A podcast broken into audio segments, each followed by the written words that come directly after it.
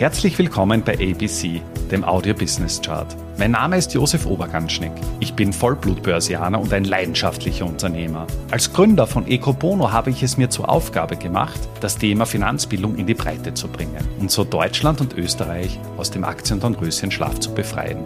Bei ABC, ein Podcast aus dem Podcast-Netzwerk von Christian Drastil, stelle ich deswegen Woche für Woche spannende Zahlen und Statistiken aus den Bereichen Finanzmarkt, Wirtschaft und Gesellschaft vor. Heute geht es um das Thema US-Staatsverschuldung beziehungsweise auch die Frage, wer denn die größten Kreditgeber sind. Die USA hat gegenwärtig etwas mehr als 31 Billionen Dollar an Schulden angehäuft. Rund 7 Billionen werden von ausländischen Kreditgebern finanziert. Der größte Kreditgeber gegenwärtig ist Japan mit 1,1 Billionen. Dollar. Japan hat China 2019 als größten Kreditgeber abgelöst. Die Chinesen halten gegenwärtig 867 Milliarden an Staatsanleihen. Das heißt dann doch um gut 250 Milliarden weniger als Japan. Dicht dahinter kommt dann auch UK mit 655 und spannend finde ich dann auch Belgien mit 354 und Luxemburg mit 329, was das mehr oder weniger noch abrundet. Und von den größten Schuldnern haben wir dann auch noch die Schweiz mit 270, Cayman Island, Luxemburg, Irland hätten wir noch da, Taiwan beziehungsweise auch Indien als Top 10 mit ja, 225 Billionen. Wenn du dir die Struktur ansiehst, dann merkt man auch, dass die Anzahl der vom Ausland gehaltenen Schulden ja in den letzten Jahrzehnten massiv angestiegen sind. Erstmals über die Billionengrenze, da war natürlich der Schuldenstand in den USA auch noch ganz woanders, sind wir ja knapp vor der Jahrtausendwende gekommen.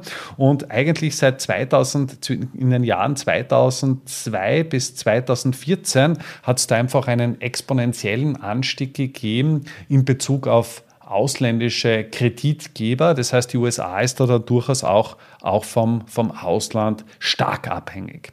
Spannend finde ich es dann auch immer, wenn man sich auch diese Verschuldungsstruktur anschaut, also sprich anschaut, ja, wann muss die USA sich wieder refinanzieren, beziehungsweise wann muss Geld wieder neu, neu finanziert werden.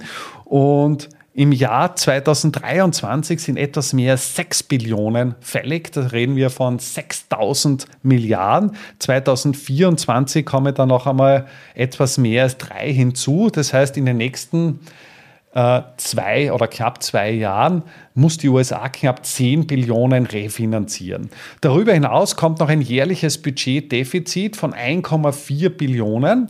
Die USA hat ja gegenwärtig 129 Prozent Verschuldungsquote in Relation zum BIP. Das ist mehr als doppelt so hoch, als die Maastricht-Kriterien an und für sich als solides Budget bezeichnen sollten.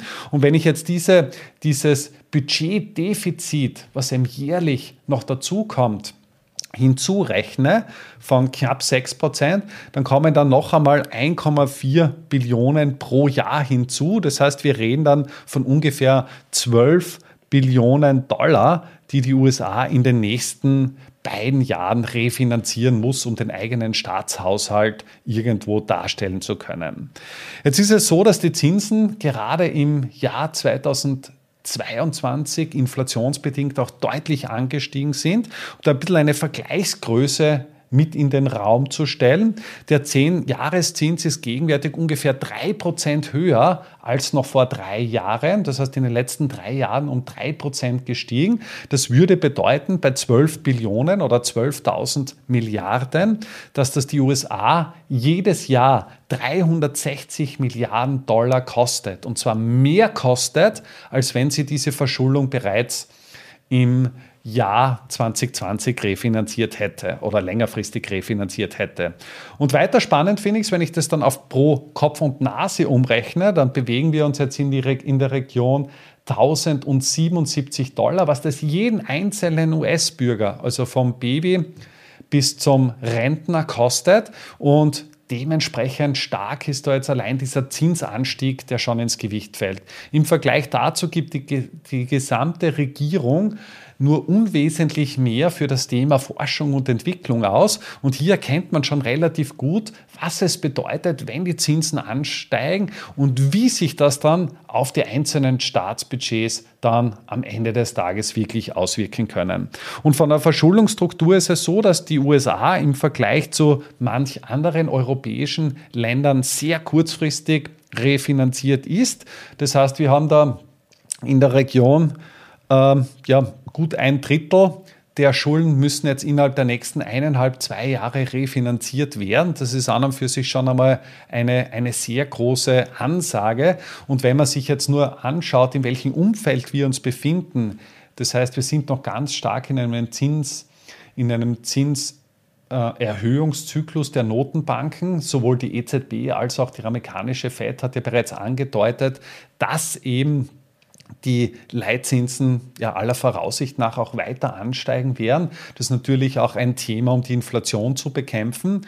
Und dementsprechend schlagt sich das dann auch auf die Budgets durch. Das heißt, auf der einen Seite haben die Staaten, hier wie auf unserem Beispiel der USA, einfach deutlich weniger Gestaltungsspielraum in budgetärer Hinsicht. Das heißt, die Schulden der Vergangenheit fangen schon langsam an zu drücken. Darüber hinaus ist aber auch der Konsument angeschlagen, also zumindest all jene, die refinanzieren müssen oder deren Zinssatz an variable Zinsen gekoppelt ist. Auch hier klafft ein, eine deutliche Lücke auseinander und die Haushaltsbudgets werden belastet. Und das sind beides wesentliche Parameter, die am Ende des Tages auch die die ganze Wirtschaftsdynamik deutlich abschwächen können. Nicht zu vergessen, die USA ist ja immerhin so strukturiert, dass ungefähr zwei Drittel des Bruttoinlandsprodukts vom amerikanischen Konsumenten getragen wird und dementsprechend erkennt man schon klar, was das wirklich bedeutet.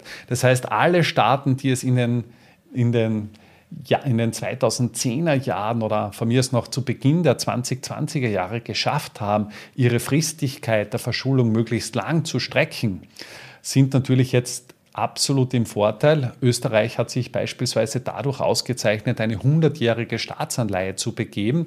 Und das ist natürlich jetzt Gold wert, wenn man eben einen sehr niedrigen Zinssatz über ja, ein Jahrhundert fixiert hat und sich nicht laufend refinanzieren muss. Damit sind wir auch schon am Ende der aktuellen Folge angelangt. Bei ABC, dem Audio Business Chart, werden Bilder zu Worten. Stay tuned und abonniere diesen Kanal. Ich wünsche dir eine schöne Zeit. Bis zum nächsten Mal bei ABC, dem Audio Business Chart. Servus und Baba.